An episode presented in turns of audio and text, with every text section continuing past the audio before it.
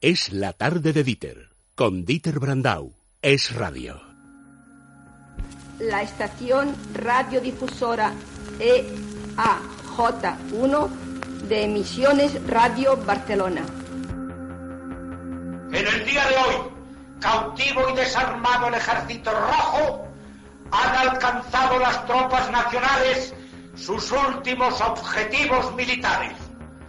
La guerra ha terminado.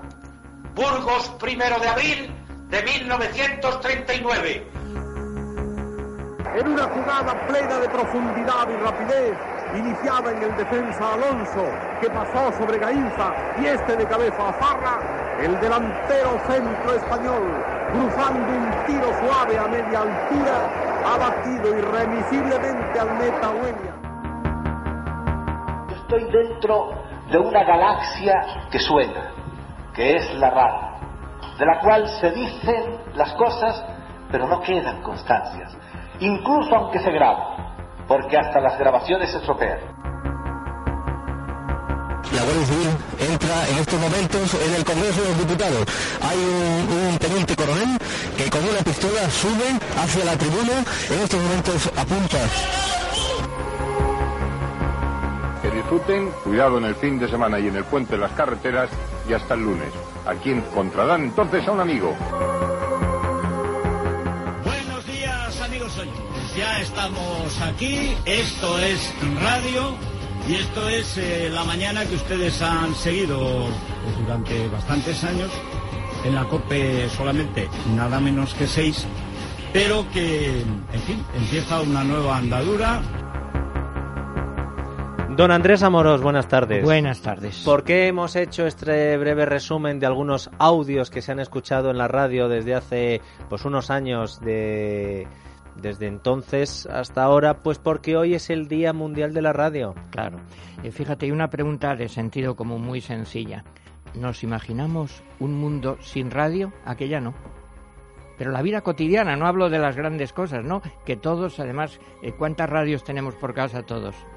¿Dónde las escuchamos? En fin, y en la cocina, en el cuarto de baño, en la comida, en, a, durmiendo algunos, en todo. Bueno, ha sido un cambio, es decir, que una vez más un invento, digamos, tecnológico, pues ha cambiado el mundo, ha generado una cultura, una manera de vivir totalmente distinta. ¿Para mejor? Absolutamente. Claro, bueno, yo es que soy un loco por la radio. Eso no tiene la menor duda. Y luego tiene otra ventaja muy grande. Y me estás hablando, y yo te pregunto, contesto ya a nivel personal. Mira, yo he hecho mmm, radio y televisión. Casi siempre que hago algo de radio sale, no digo bien, pero aceptablemente. Casi siempre que hago algo de televisión sale mal. Yo soy igual de tonto de listo en un sitio que en otro. ¿Por qué? Sencillamente porque la radio requiere relativamente pocos medios relativamente poca tecnología. Entonces es un contacto directo, como dice Antonio Gala, es un boca a boca. Una persona oye y otra escucha. En televisión es que hay tantas mediaciones, y no digamos ya en el cine, bueno, que ya lo que llega, ya después de haber pasado por 20.000, que nadie sabe en lo que ha quedado. ¿Te gusta a ti la radio, eh, Amorós? Sí, sí me gusta. Y has escrito sobre ella también. Bueno, mira, es que yo publiqué un librito que se llamaba Luces de Candilejas, que es una historia de los espectáculos en España, desde el 98 hasta la guerra, ¿no? Y ahí pues hay un capítulo sobre la radio, pero mira, si quieres recordamos pues algunas efemérides. Primero, la radio parece que nace que los, en Estados Unidos, en el año 20, unos primeros ejemplos en Pittsburgh, pero sobre todo en Estados Unidos hay un acontecimiento que es lo que hace desbordar el éxito de la radio, que es en el año 1938, que se presenta un boletín de noticias así.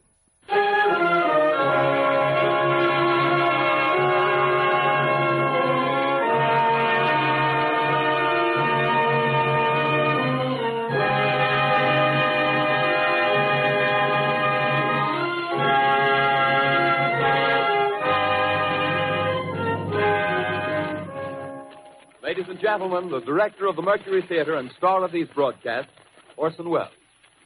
We know now that in the early years of the 20th century, Y a partir de ahí empezó... El... Con música de Tchaikovsky se le ocurrió hacer una versión de La Guerra de los Mundos de H.G. Wells, presentando como si fuera no una novela, sino un boletín de noticias. Y claro, es que eh, gran parte del país se colapsó, la gente lo, lo, tomó como algo real, lo que indica es que eso, pues evidentemente el tópico es verdad, es que Orson Welles desde joven era el genio. Y que además y que además ahora la gente dice, lo he leído en Facebook para darle credibilidad. Antes era, bueno, yo creo que sigue siendo es lo ha dicho la radio.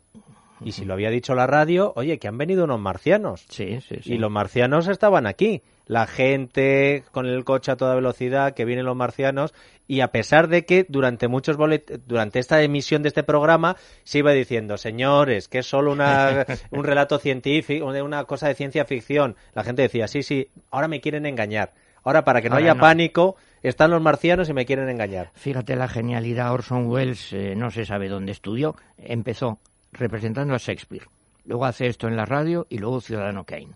Pues claro, es que es verdaderamente un personaje fantástico. Bueno, en España los datos que yo tengo, dicho así básicamente, hacia 1923 hay las primeras pruebas, la EAJ, como se decía entonces, la número uno, era Radio Ibérica, el año siguiente ya hay una reglamentación y las primeras cadenas privadas, ya la definitiva EAJ1 es Radio Barcelona y luego también está Unión Radio que eh, Urgoiti entra, que es un personaje culturalmente y empresarialmente muy importante, que es lo que dará origen después de la guerra a la SER. EAJ2 era Radio España, EAJ3 era Radio Cádiz. Claro, a partir del año 37 está ya Radio Nacional de España con la red de emisoras del movimiento y a partir de los años 60 pues ya la, cadena SER, en fin, una radio de masas. Pero los temas importantes que aborda la radio, mira, yo tengo en mi libro recojo una cosa que me hizo bastante gracia, que es eh, el 14 de abril del 31, cuál era mm, lo que retransmitía la radio desde la mañana hasta la noche. Bueno, hay que decir que en el año 26 ya empieza lo que se llama la novela radiada o radionovela, que imagínate el fenómeno que ha sido, bueno, lucecita, tantas cosas, algo fantástico. En el año 29 ya se transmite en directo una obra de teatro de Juan Ignacio Luca de Tena.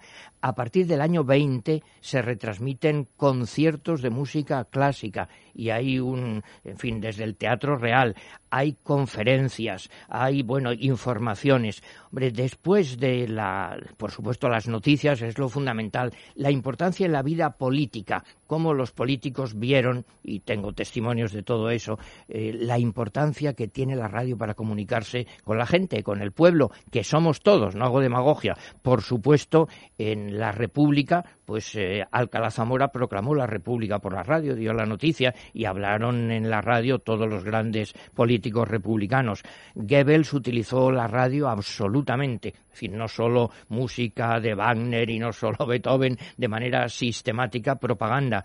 En, Estados Unidos, la señora Roosevelt, pues es la que inició eso, que luego han continuado, pues imagínate, hasta Fidel Castro, Maduro, etcétera. En España, naturalmente, Keipo de Llano. Bueno, estoy diciendo los hitos. Todo el mundo en un bando y en otro usaba la radio, pero sabes que los discursos de Keipo de Llano en Sevilla, pues fueron fundamentales. Y luego también a mí me gusta recordar que hay dos escritores, que eso no, todo el mundo lo sabe, dos escritores absolutamente apasionados, españoles, apasionados por la radio. Mira, hay un texto de García Lorca precioso, lo tengo aquí, pero te lo digo de memoria para perder menos tiempo. Dice Federico García Lorca, yo es que me paso casi todo el día escuchando la radio. Dice, me encanta la luz y la radio y estoy en la cama, despierto, me muevo, eso siempre escuchando la radio. Y hay otro personaje que es absolutamente radiofónico, que es Ramón Gómez de la Serna. Bueno, una vez cuenta en broma, más o menos dice antes, eh, los maridos y las mujeres, pues eh, sobrevenían los divorcios porque el marido se dedicaba pues a las bebidas, al juego, a lo que sea. Ahora ya es que se ha hecho radiofonista y entonces, claro, la locura por la radio, la señora dice, ya no, ya no lo aguanto más, no me hace ni caso. Y mm, Ramón Gómez de la Serna, en su casa, que si no me equivoco era una especie de torrecita en la calle Velázquez, tenía instalado un estudio de radio para su uso personal y en las tarjetas, que yo lo he visto, se ponía Ramón Gómez de la Serna y debajo qué título. No ponía escritor o poeta o lo que ustedes quieran, no.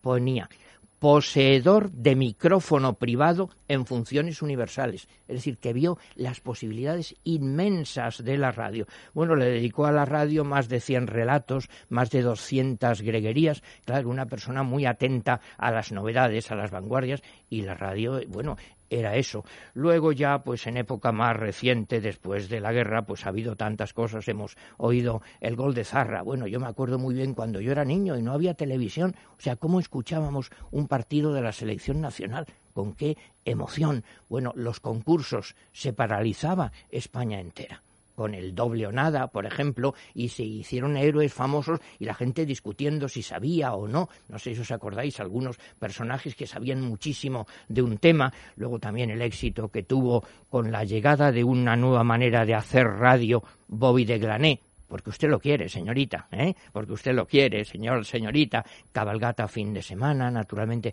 una película que yo recomiendo absolutamente.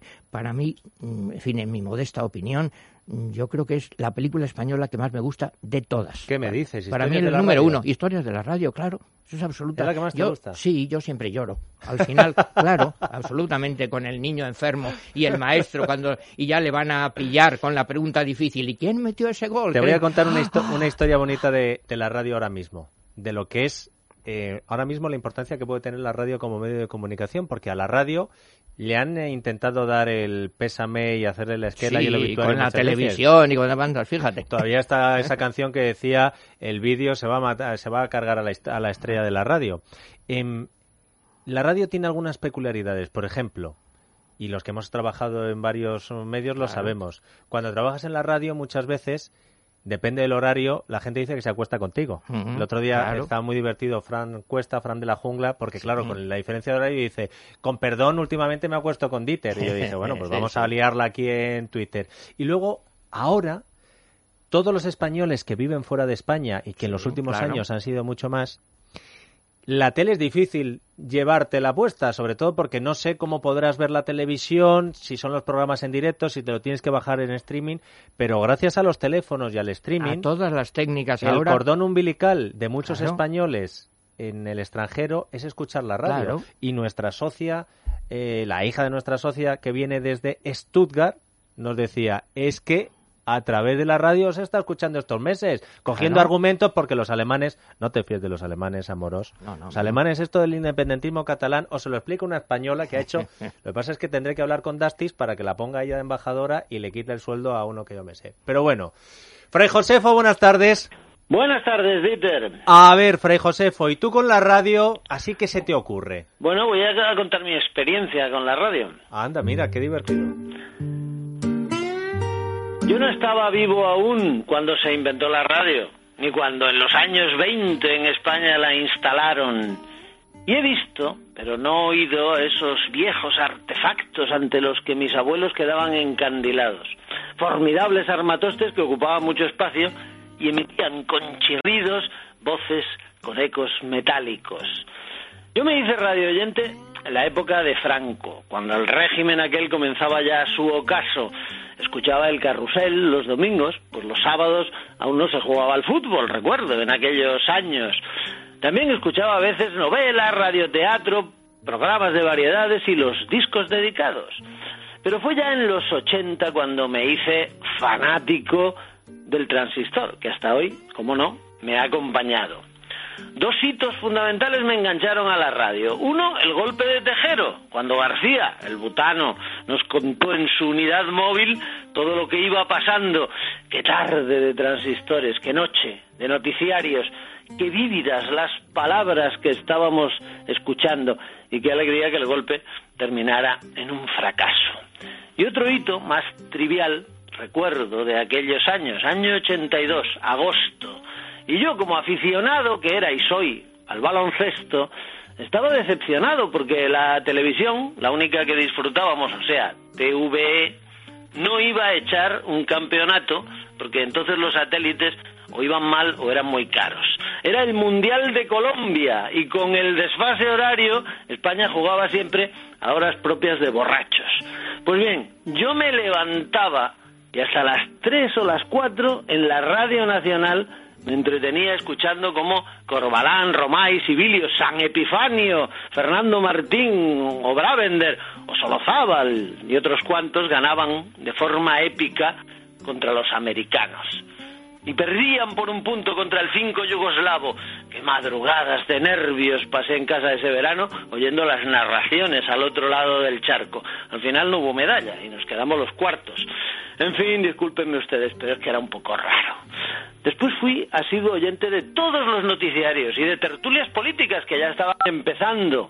Pronto empezó la FM, que ya representó un salto, pues la música sonaba con sonido extraordinario. Y recuerdo Antena 3 y Antonio Herrero, fantástico comunicador, un tipo que tenía un don extraño que me mantenía siempre pendiente del aparato aquellos radiofonistas de Antena 3 me engancharon. Y luego ya los seguí, devoto y casi fanático, cuando en el antenicidio Antena 3 la cerraron. Y claro, pasé a la COPE, que a Dieter le suena de algo. Cuando murió Antonio Herrero se me escapó un llanto amargo, porque era como un amigo, entrañable y cotidiano. Y así, a fuerza de palabras y afectos entrelazados, un día incluso en la COPE yo me vi colaborando y delante del micrófono me puse de vez en cuando. Y de la COPE pasé a ser oyente de Es Radio, ya sin el radio cassette ni el transistor pequeñajo, sino en el ordenador o en la aplicación del iPhone. Porque soy un radio herido. Sin las ondas no me hallo. Ya no vivo sin mi dosis de programas cotidianos. Puedo vivir sin la tele, sin plancha, sin lavaplatos, sin el horno microondas o el aire acondicionado, pero que nadie me prive de los chutes cotidianos de mi droga favorita. Bendita sea la radio. Bendito tú, Fray Josefo. Qué testimonio más bonito y por si no se dan cuenta, además, un estupendo romance. Qué bonito, sí, señor. Gracias por escuchar la radio. Gracias por escuchar las noticias de las 5 en el radio.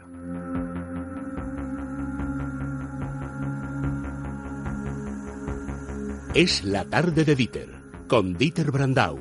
Es radio.